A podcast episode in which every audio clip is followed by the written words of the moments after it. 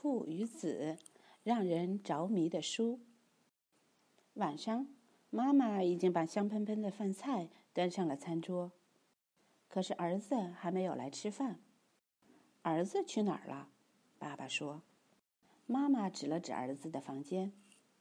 原来，儿子正趴在自己的房间地上，认真的看书。爸爸走进儿子的房间，对儿子喊道：“饭都凉了，还不快去吃饭？”于是，儿子只好起身去吃饭。爸爸好奇的瞟了一眼地上的书，儿子完全没有注意到身后的爸爸，大步走去了餐厅。儿子和妈妈都已经坐在饭桌前等了半天，可是都不见爸爸过来。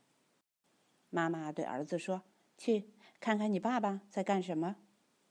儿子有点生气，跑回自己的房间，推开门，只见爸爸正趴在地板上，津津有味的看之前儿子看的那本书。